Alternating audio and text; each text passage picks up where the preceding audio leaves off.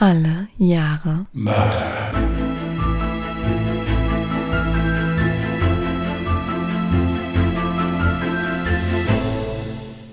Herzlich willkommen zu Alle Jahre Mörder, der True Crime Podcast mit Christian, hallo. Und Jasmin. Hi.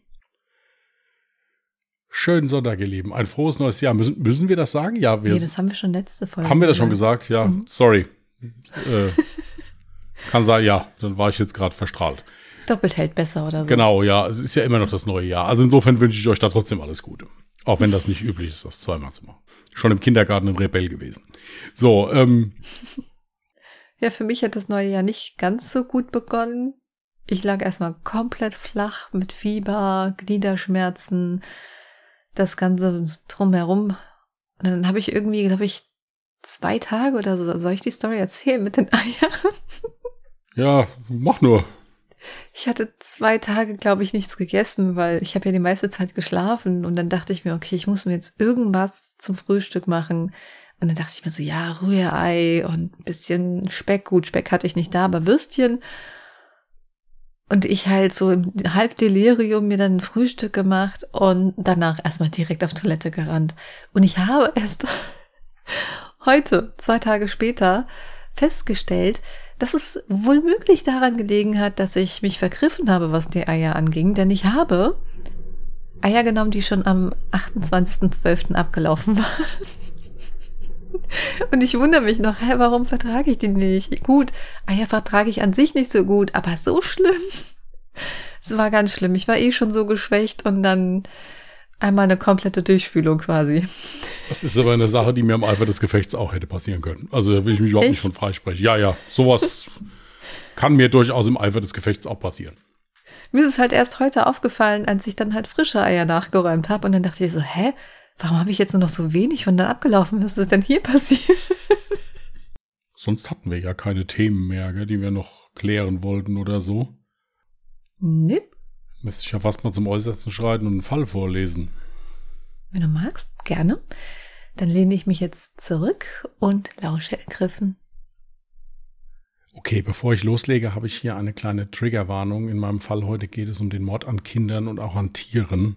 Wer das nicht hören kann, der sollte dann vielleicht mal eine Pause machen. Es ist ein trüber Tag im November 1950.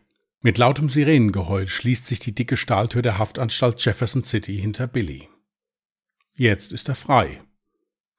Sieh nicht zurück, sonst kommst du wieder, sagten die Aufseher und Mitgefangenen vorher zu ihm.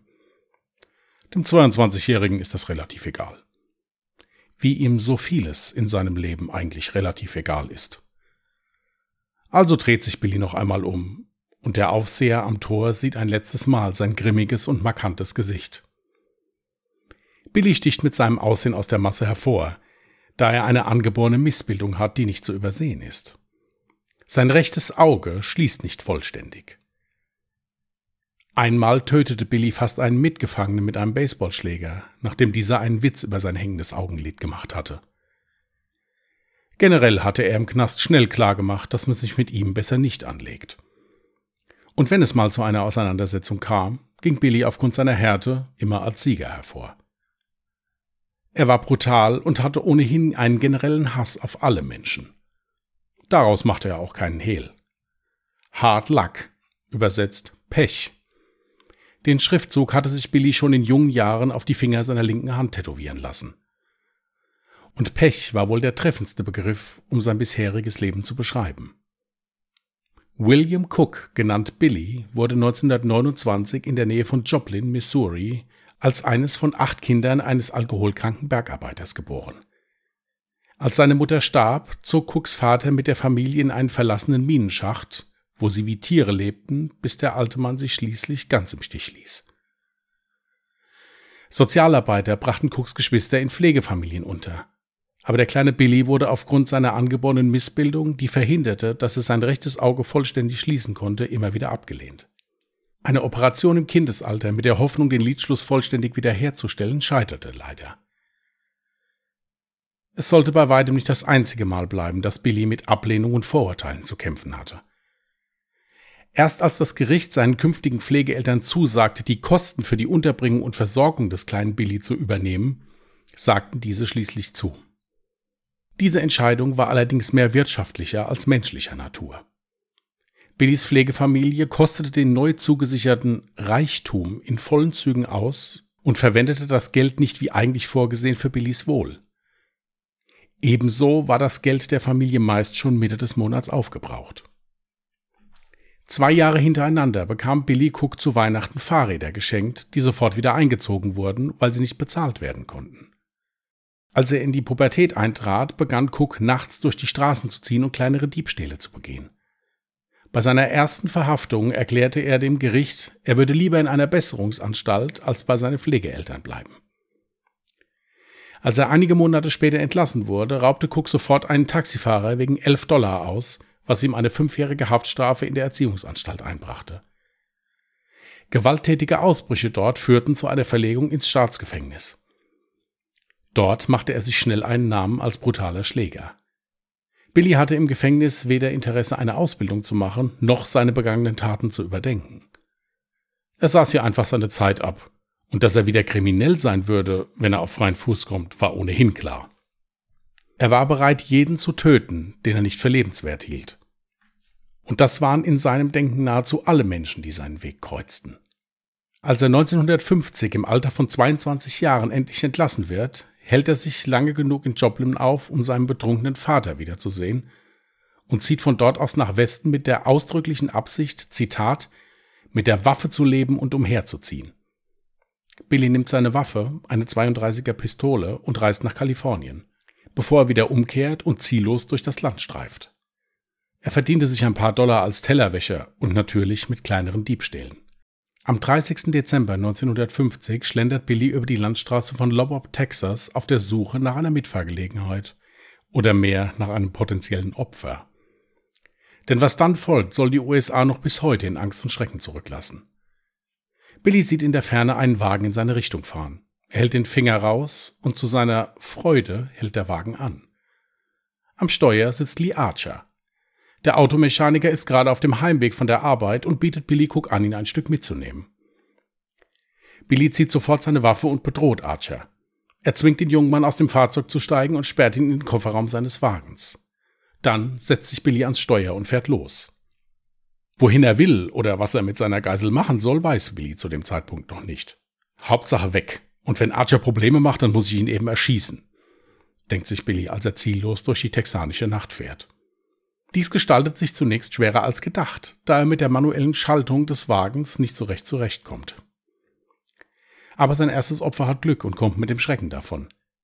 Denn als Billy an einer Kreuzung kurz halten muss, öffnet Lee Archer mit heftigen Fußtritten den Kofferraum und flüchtet über eine kleine Seitenstraße, wo er wenig später dann die Polizei ruft.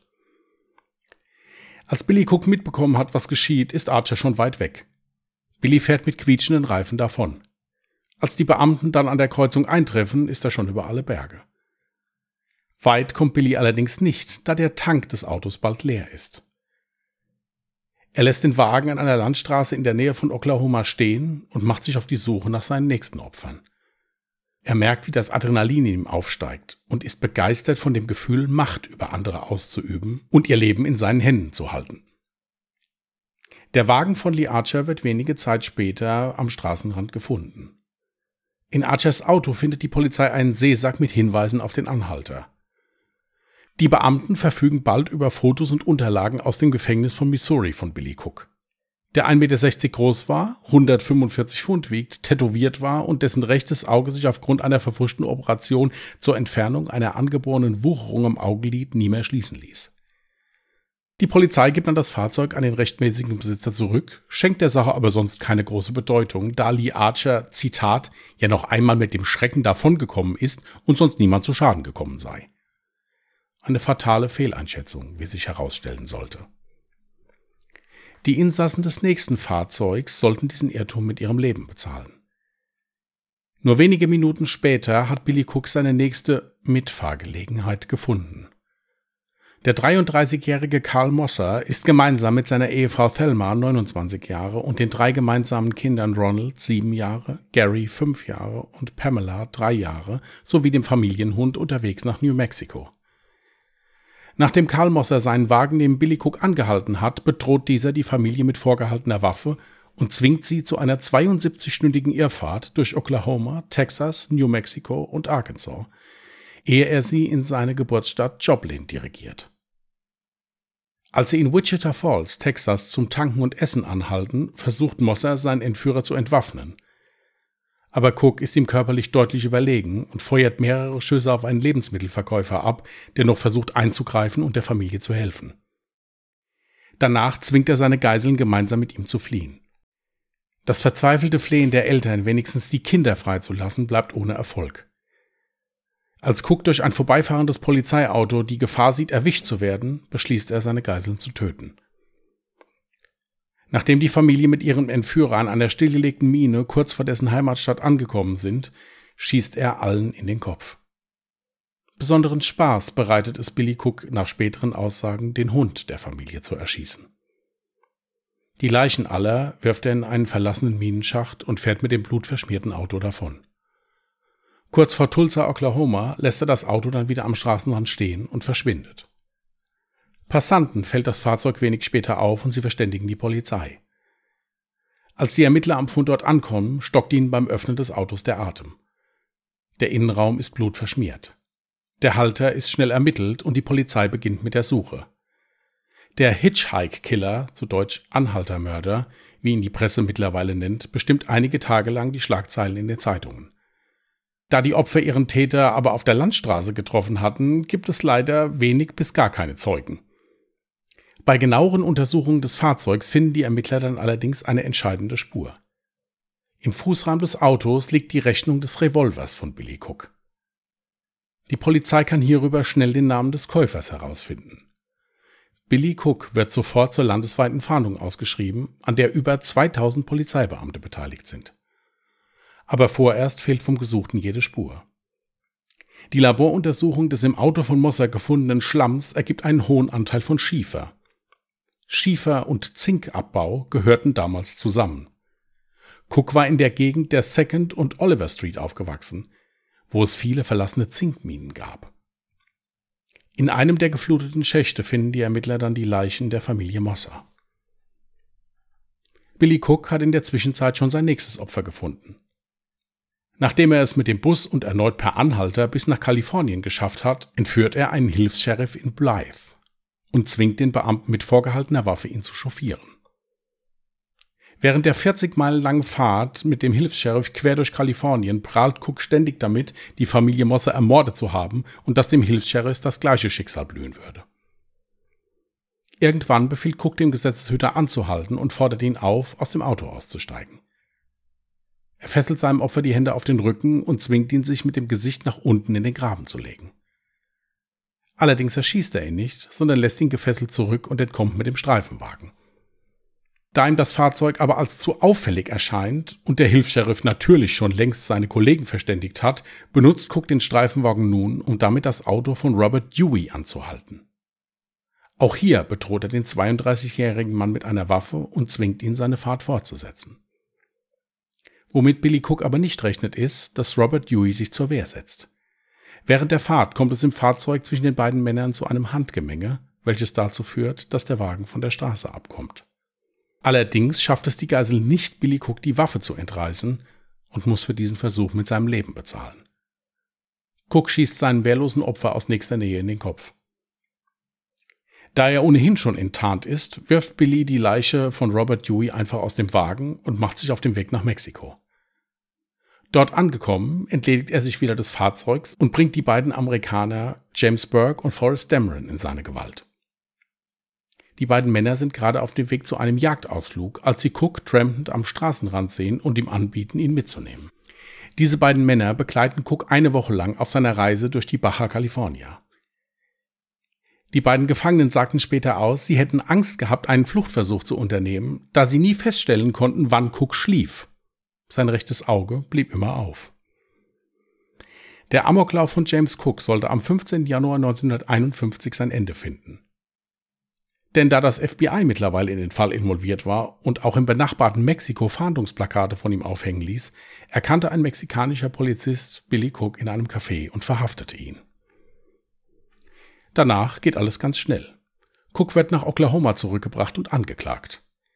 Seit der Lindbergh-Entführung hatten solche Anklagen fast automatisch die Todesstrafe zur Folge. Cook sagte seinen Gefängniswärtern, er erwarte, gehängt zu werden.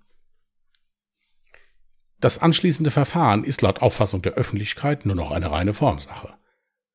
Allerdings schon am ersten Verhandlungstag die erste Überraschung. Der zuständige Richter entscheidet den Fall ohne Geschworene zu verhandeln und verurteilt Billy Cook nicht wie erwartet zum Tode, sondern zu 300 Jahren Haft. Dieses Urteil würde allerdings die Möglichkeit auf Bewährung freizukommen beinhalten. Die Öffentlichkeit ist so entrüstet über das Urteil, dass der Richter danach unter Polizeischutz gestellt werden muss. Doch es ergibt sich eine Wendung. Das US-Justizministerium gibt Stunden nach dem Urteil bekannt, dass es einem Antrag Kaliforniens stattgeben würde, Cook in Imperial County vor Gericht zu stellen. Die Staatsanwälte dort behaupten, sie hätten einen eindeutigen Fall für den Mord an Robert Dewey. Im November 1951 brauchen die Geschworenen 50 Minuten, um Billy Cook schuldig zu sprechen. Billy Cook erhält die Todesstrafe. Das Urteil nimmt er grinsend zur Kenntnis. In der Haft sagt er zu einem Aufseher, ich hasse jeden Menschen abgrundtief. Und jeder hasst mich. Cooks Anwälte gehen infolgedessen mehrfach erfolglos gegen das Urteil in Berufung. Am 12. Dezember 1952 wird James Cook in der Gaskammer des Hochsicherheitsgefängnisses in St. Quentin hingerichtet. Bei der Hinrichtung soll er ganz ruhig gewesen sein und die giftigen Dämpfe bereitwillig tief eingeatmet haben. Drei Tage später wird sein Leichnam in einem Beerdigungsinstitut in Comanche, Oklahoma, ausgestellt. 15.000 Menschen sehen sich den Leichnam an, bevor die Angehörigen die Vorführung stoppen. Einige Tage später wird Cook nach Einbruch der Dunkelheit auf dem Friedhof in Joplin anonym beigesetzt. 1953 erschien der Film The Hitchhiker, der auf den Verbrechen von Billy Cook basiert, bis hin zu seinem deformierten Augenlid. Der Film konzentriert sich hierbei besonders auf die Entführung der beiden Jäger, mit denen er durch Mexiko fuhr. Auch die bekannte Rockband The Doors ließ sich vom Hitchhike-Killer zu ihrem bekannten Lied Riders on the Storm inspirieren. Für einen Skandal sorgte dann noch das Live Magazine. Dieses brachte kurz vor seiner Hinrichtung eine Sonderausgabe zu den Morden von Billy Cook heraus. In dem mit vielen Bildern versehenen Artikel waren unter anderem auch die Bilder der total entstellten Leichen der Familie Mosler. Hierfür wurde das Magazin in Folge heftig kritisiert. Ist jetzt vielleicht überhaupt gar nicht passend, aber jetzt habe ich einen Ohrwurm. Ja, ich hatte das auch sofort im Ohr. Tatsächlich kenne ich noch das Lied von The Doors, Riders on the Storm. Und das Interessante ist, also ich meine, gut, war ich da überhaupt schon auf der Welt, als das Lied erschien? Ich glaube nicht. Nein, nein. Nee, ne? Aber ich kenne es trotzdem und habe mich aber trotzdem niemals mit den Lyrics irgendwie auseinandergesetzt. Das ist total spannend, jetzt im Nachhinein zu erfahren, dass sich sogar Songs dann teilweise mit wahren Kriminalfällen beschäftigen. Ja, es gibt ja zum Beispiel auch Künstler, also Marilyn Manson, der hat sich wirklich nach Charles Manson benannt, seinen Künstlernamen. Ja.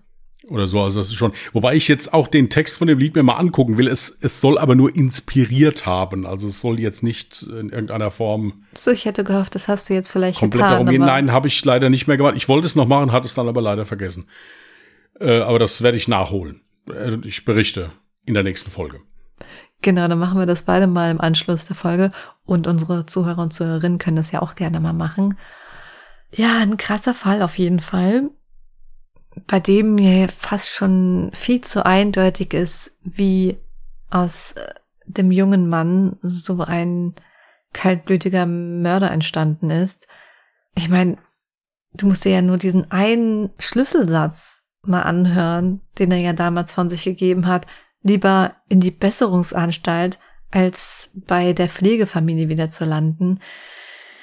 Die Kindheit war ja absoluter Tiefpunkt Plus dann der Moment, wo dann endlich alle in Pflegefamilien kamen, Nur er halt nur schwer vermittelbar war aufgrund seiner körperlichen, hey, ist, ist ja noch nicht mal eine Behinderung oder sagt man dazu auch eine Behinderung?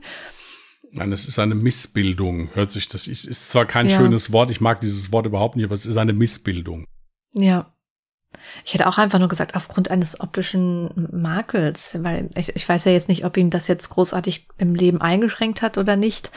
Aber hört sich jetzt für mich nicht so an. Zumal, und das werden unsere Zuhörer und Zuhörerinnen jetzt vielleicht auch dann sehen, wenn sie auf Instagram oder auf Twitter mal vorbeischauen. Wir werden ja auch ein Bild von Billy Cook dann posten und je nachdem, aus was für einem Blickwinkel, sieht man auf gewissen Bildern noch nicht einmal, dass irgendwas nicht stimmt. Also er sieht völlig normal aus. Ja, also es war für mich ganz, ganz schrecklich, diese Story so mitzuverfolgen. Und dann ist es auch kein Wunder, dass man dann eben auch so einen Hass gegen die Menschheit entwickelt, weil man sich denkt, so ja natürlich, er hat ja im Prinzip auch nichts anderes bekommen, außer Hass oder ja, noch nicht einmal irgendeine Art von Aufmerksamkeit, ja. Er wurde ja von allen abgeschoben und wie Dreck behandelt. Und genauso hat er dann im Prinzip seine Mitmenschen später behandelt. Wobei ich mich aber auch die ganze Zeit gewundert habe, mit welchem Schema er da vorgegangen ist, weil er ja nicht alle seine Opfer umgebracht hat. Diesen Hilfs-Sheriff zum Beispiel nicht. Dann ist er ja vorher noch mit irgendeinem Bus und irgendeinem anderen ähm, Anhalter gefahren. Die hat er ja alle am Leben gelassen. Und dann habe ich mich die ganze Zeit gefragt, warum gerade die? Gab es da irgendein Schema oder war das einfach nur reiner Zufall? Also ein Schema ließ sich da für mich nicht erkennen. Also ich habe das auch nicht verstanden. Vielleicht wollte er sich wirklich erst so weit wie möglich in Sicherheit bringen, um dann den Mord besser zelebrieren zu können oder irgendwie sowas. Aber auch die Art und Weise, ich meine, guck mal, dass der, der ist eine Woche lang mit diesen zwei Jägern durch die Gegend gefahren. Mhm. Also hat eine Woche lang die mit der Waffe mehr oder weniger in Schach gehalten, um dann im Endeffekt, ja gut, dann ist er geschnappt worden. Ich denke, die beiden wären dann auch umgekommen, wenn, wenn er nicht verhaftet worden wäre. Aber nein, es ließ sich da kein großartiges Muster erkennen, außer halt diese unheimliche Brutalität. Ja, also das äh, schon bei dieser Familie, wie du eben schon erwähnt hast, das war halt leider auch wieder so ein Kind, das hatte im Prinzip schon verloren, bevor es auf der Welt war. Weil vor der Pflegefamilie war es ja auch nicht viel besser, da hat er in einem Steinbruch leben müssen. Ja, aber auch die Pflegefamilie, das musst du mal reinziehen. Die Pflegefamilie hat ihn nur aufgenommen aufgrund des Geldes, was sie dann vom Staat oder von wo auch immer halt dann bekommen haben und haben das ja noch nicht mal dann in ihn investiert, sondern haben das halt einfach so für sich verballert. Dann hast du von irgendwelchen Geschenken erzählt, die dann im Nachhinein wieder weggenommen. Also es ist, ich will mir das gar nicht vorstellen, wie traurig das alles ist. Das erklärt natürlich, das entschuldigt natürlich nichts ja, aber man versteht zumindest, worauf es zurückzuführen ist. Man kann es sich damit erklären. Richtig. Ja, sagen wir es so. Genau. Ja, und man hat ja auch gemerkt, als er dann im Gefängnis war oder so, das war für ihn ja mehr oder weniger auch wie so eine Erlösung. Ja, dass er halt jetzt gedacht hat, ja, gut, ist jetzt fertig. Was mich halt gewundert hat, ist äh, ja die Art der Hinrichtung, weil ich weiß nicht, ob das damals schon so war, aber du kannst oder konntest in den USA in den 90er Jahren auch beantragen, dass du anders hingerichtet wirst dann. Also als mit der, mit der Gaskammer jetzt. Da hatte ich nämlich mal so eine Dokumentation drüber gesehen. Aber wie gesagt, der muss laut diesem Zeitungsartikel, den ich gelesen habe, halt wirklich da gesessen haben und muss dann wirklich mehr oder weniger grinsend wirklich tief eingeatmet haben dann. Für mich kam es jetzt so rüber, als wäre es für ihn auch eine Art von Erlösung gewesen. Ja, hatte ich ja eben auch gesagt. Also ich denke, es war dann für ihn auch gut. Hat dann gedacht, ja gut, ist jetzt fertig, ist okay. Aber schlimm, halt ein junger Mann, ja. ja. 24 Jahre alt. Zum Zeitpunkt der Hinrichtung. Mhm. Was ich halt aber auch irgendwie martialisch fand, ist, dass dann da die Leiche von dem ausgestellt wird und da 15.000 Menschen da noch hingehen.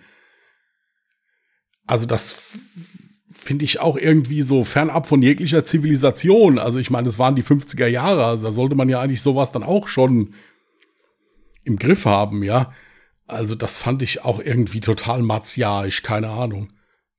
Das ist ja fast so auf gut Deutsch wie, wie hier so, dass da der Kopf auf den Pfahl gesteckt wird, ja, und in, in der Ortsmitte dann aufgestellt wird. Also das, das habe ich auch gesagt. Ich sag, wieso stellt man denn da eine Leiche aus? Der ist hingerichtet worden. Ja, gut, kann man jetzt von halten, was man will. Aber dann muss ich das doch nicht noch ausstellen. Also was das jetzt bewirkt haben soll, weiß ich jetzt ehrlich gesagt auch nicht.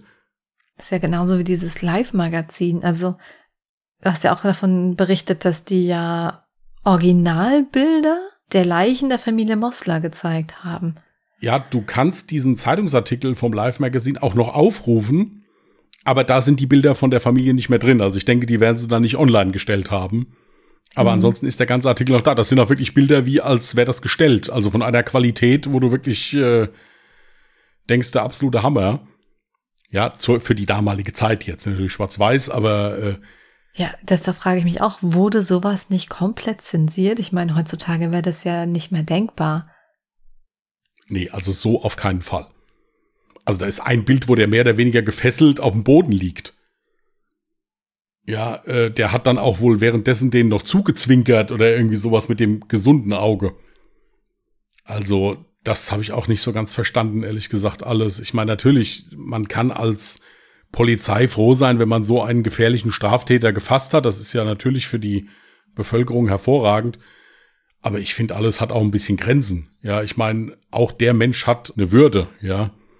Aber er scheint das mehr oder weniger auch noch genossen zu haben. Also es war bei ihm auch so, dass er da ja, wie gesagt, noch seine Spielchen da mit, mit den Fotografen da gemacht hat. Und er hat ja auch bei Gericht mehr oder weniger grinsend da sein Todesurteil entgegengenommen. Aber das war halt schon eine total gestörte Persönlichkeit, muss man halt echt sagen. Also auch immer, wenn ich sehr viel Mitgefühl für den Täter habe, für die Vergangenheit, für das, was er erleben musste, heißt das natürlich nicht, dass ich damit irgendeine Tat entschuldige oder nachvollziehen kann. Ich suche halt immer nur zuerst nach dem Warum. Wie konnte aus einem Menschen das werden? Wie konnte sowas passieren? Und hier ist es leider auch sehr leicht zu finden. Ja gut, das ist ja auch absolut legitim. Also das mache ich ja auch. Ja. Natürlich hatten wir auch schon Fälle, wo jetzt Menschen aus in Anführungsstrichen jetzt gutem Elternhaus kriminell geworden sind oder andere Menschen umgebracht haben. Aber hier ist es halt so, dass man es hier sich auf jeden Fall mit der Kindheit dieses Täters erklären kann.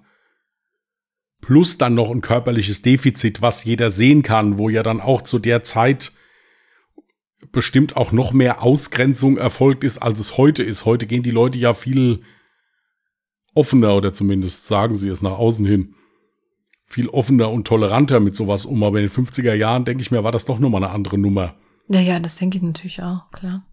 Nein, also wie gesagt, ich kannte den Fall nicht. Ich muss dazu sagen, dass das äh, auch so war. Es 1950 war etwas dünn gesät mit Mordfällen. Ich meine, für die Menschheitsgeschichte freut's mich.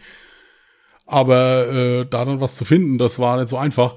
Aber ich fand das halt wirklich so krass, äh, ja, die Art und Weise. Und es war ja auch, wie gesagt, kein erkennbares Muster, wann, wann der umge also wann der eine Geisel genommen hat und wann er einfach nur mal mitgefahren ist. Mir kam es auch so vor, dass er überhaupt gar kein mögliches Ziel verfolgt hat. Und es ist so, ich, also vielleicht hat ihn dann irgendein Satz oder irgendein Handeln auf irgendeine Art und Weise so getriggert, dass er dann seine Opfer umgebracht hat, weil er ja auch gesagt hat, er hasst Menschen oder ich weiß gar nicht mehr, was für ein Wortlaut es genau war. Er hasst alle Menschen und alle Menschen hassen ihn, so nach dem Motto. Genau richtig. Er hasst alle Menschen und alle Menschen hassen ihn. Diesen Hass gegen die Menschheit hat er ja auch erst entwickelt, als er halt festgestellt hat, wie Menschen mit ihm halt umgehen. Die, die haben ihn ja behandelt wie Dreck. Dementsprechend dachte er sich, gut, dann haben es die Menschen dann eben auch nicht anders verdient. So traurig es eben klingen mag. Ja, und auch die Tatsache, dass der also wirklich aus einer zur damaligen Zeit US-amerikanischen Besserungsanstalt, wo es wirklich auch hart zur Sache ging, in ein Gefängnis verlegt wurde, weil die gesagt haben, wir werden nicht Herr über den hier, das funktioniert nicht. Und dann, ja, dann wirklich im Gefängnis als ganz junger Kerl, ja, da wirklich schon mehr oder weniger sofort äh, Streit angefangen hat, auch da sofort relativ schnell klar gemacht hat, kommt mir bloß nicht so nahe. Und wie gesagt, diesen einen Häftling, den hat er ja bald totgeschlagen, ja, als der da einen Scherz über seinen über Mit einem seinen Baseballschläger Augen. hast du gesagt. Da habe ich Ja, mich auch gefragt, ja. wie kommen die, wie kommen die an einen Baseballschläger im Ja Gefängnis? gut, es, es kann ja durchaus sein, dass die zur damaligen Zeit auch schon hier Sport machen durften oder so und äh, das vielleicht dann draußen auf dem Sportplatz der Fall war, der Haftanstalt oder während der Freistunde oder so. Das konnte ich leider nicht in Erfahrung bringen. Das war auch nur so ein, so ein in einem Nebensatz erwähnt, Hm. als ich diesen Artikel gelesen hatte, wo halt geschrieben ist, was so in seinem früheren Leben passiert ist vor den Taten. Ja. Also meiner Meinung nach, wie gesagt, ähm, ich denke, er hatte kein wirkliches Ziel. Ich denke, vielleicht war es sogar seine Absicht, irgendwann erwischt zu werden, weil er eh für sich keine Zukunft gesehen hat. Vielleicht war es deswegen auch seine Erlösung für ihn, als er dann hingerichtet wurde. Und ähm, du hattest ja vorhin noch gesagt, er wurde ja in die Gaskammer gesteckt und oder er hat es selber entschieden. Jetzt habe ich mich halt mit den ganzen Arten von Hinrichtung noch nie wirklich beschäftigt, dass ich jetzt äh, sagen kann, okay, was ist die schmerzhafteste oder die, die, ich sag mal, die sanfteste Art. Du hattest es so betont, als wäre das eigentlich die schlimmere Ja, Variante. ich habe also eine Dokumentation gesehen, die ist auch ganz furchtbar, die gibt's auch auf YouTube. Ich glaube, es war von Spiegel TV oder Stern TV oder irgendwie sowas.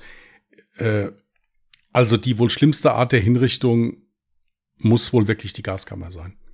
Weil das auch am längsten dauert wohl und äh, man nicht so weiß, wie lange derjenige dabei bei Bewusstsein ist. Hm. Also Gaskammer muss wirklich, äh, muss wirklich die Hölle sein. Natürlich elektrischer Stuhl auch, vor allen Dingen früher diese elektrischen Stühle, das hat ja auch teilweise nicht richtig funktioniert, dann ist die Sicherung rausgeflogen oder irgendwie sowas. Ich wollte gerade sagen, welche andere Alternative hätte er denn gehabt? Ja, es ist gar keine Alternative, gibt es, die gut ist. Es ist überhaupt nicht gut, jemanden hinzurichten. Nee, natürlich Ja. Ähm, aber es war halt so, er hat dann im Gefängnis auch gesagt, als er den ersten Prozess hatte, wo er zu 300 Jahren Haft verurteilt wurde, der war ja in Texas. In Texas gab's den elektrischen Stuhl. Mhm. Ja, und er hat ja mehr oder weniger dann gesagt, ja, dann gehe ich halt auf den elektrischen Stuhl. Ja, und in da wo in Kalifornien war es dann wohl so, dass da dann wohl die Gaskammer zu dem aktuellen Zeitpunkt, das ist auch wohl damals so gewesen, dass das von Haftanstalt zu Haftanstalt unterschiedlich war. Dann habe ich das jetzt falsch rausgehört. Das hat sich so angehört, als hätte er das entschieden. Nein, du kannst, ich weiß von Fällen, wo du also dann beantragen kannst, ich möchte nicht mit in der Gaskammer umgebracht werden, sondern auf dem elektrischen Stuhl oder per Giftspritze oder irgendwie sowas. Das gab es früher. Ob das in den 50er Jahren schon der Fall war, das weiß ich nicht. Achso, okay. Ich weiß, wie gesagt, von einem Fall, wo ich eine Dokumentation zugesehen habe, dass das also so war, dass der Verurteilte dann beantragen konnte, ich möchte gerne so umgebracht werden. Mhm. Aber das ging dann wohl auch nur mit einem Verfahren, was da auch gängig ist. Also der konnte jetzt nicht sagen, ich möchte aufgehängt werden oder sowas. Nee, ja, das war zu dem Zeitpunkt halt nicht gängig. Wie gesagt, ich weiß aber nicht, ob es in den 50er Jahren auch ging. Deswegen habe ich das nur so am Rande erwähnt. Mhm. Aber in dieser Dokumentation über Hinrichtung in den USA war wirklich Gaskammer, da haben wirklich alle gesagt, inklusive dieser eine, ja, es ist ja eigentlich der Henker gewesen im Prinzip. Die haben einen ehemaligen Henker interviewt auch. Mhm. Der hat auch gesagt, also Gaskammer ist abscheulich, auch für die Menschen, die zugucken müssen. Dann dabei. Mhm. Gut. Eure Meinung zu dem Fall interessiert uns natürlich auch wie immer sehr. Die könnt ihr uns unter unseren Instagram- oder Twitter-Post gerne drunter schreiben. Auf Instagram findet ihr uns unter allejahremörder mit OE geschrieben und auf Twitter unter allejahremorde. Und wenn ihr weder das eine noch das andere habt, könnt ihr uns auch gerne eine E-Mail zukommen lassen unter Contact at allejahremörder.de, Mörder auch mit OE geschrieben. genau. Magst du dir ein neues Ja, Jahr jetzt brauche ich mal eine Sekunde erstmal. So.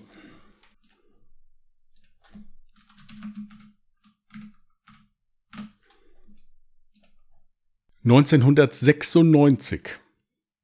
Das hatte ich bereits einmal, aber da findest du sicher noch was. Gut, ist notiert. Ihr könnt natürlich gerne Fallvorschläge schicken. Bin immer dankbar für Anregungen. Ja. Dann würde ich sagen, soll es das mal gewesen sein für heute. Packen wir es für heute. Ja. Ihr Lieben, wir wünschen euch einen schönen Wochenstart. Passt gut auf euch auf. Und wenn ihr Lust habt, wie gesagt, am Mittwoch bei Ungedingst ist unser anderer Podcast. Da geht es ein bisschen gemütlicher zu, nicht um Mord und Totschlag. Steht alles unten in den Show Notes und ansonsten nächste Woche Sonntag wieder hier. Dann ist Jasmin dran. Bis dahin, macht's gut und tschüss. Macht's gut. Bye.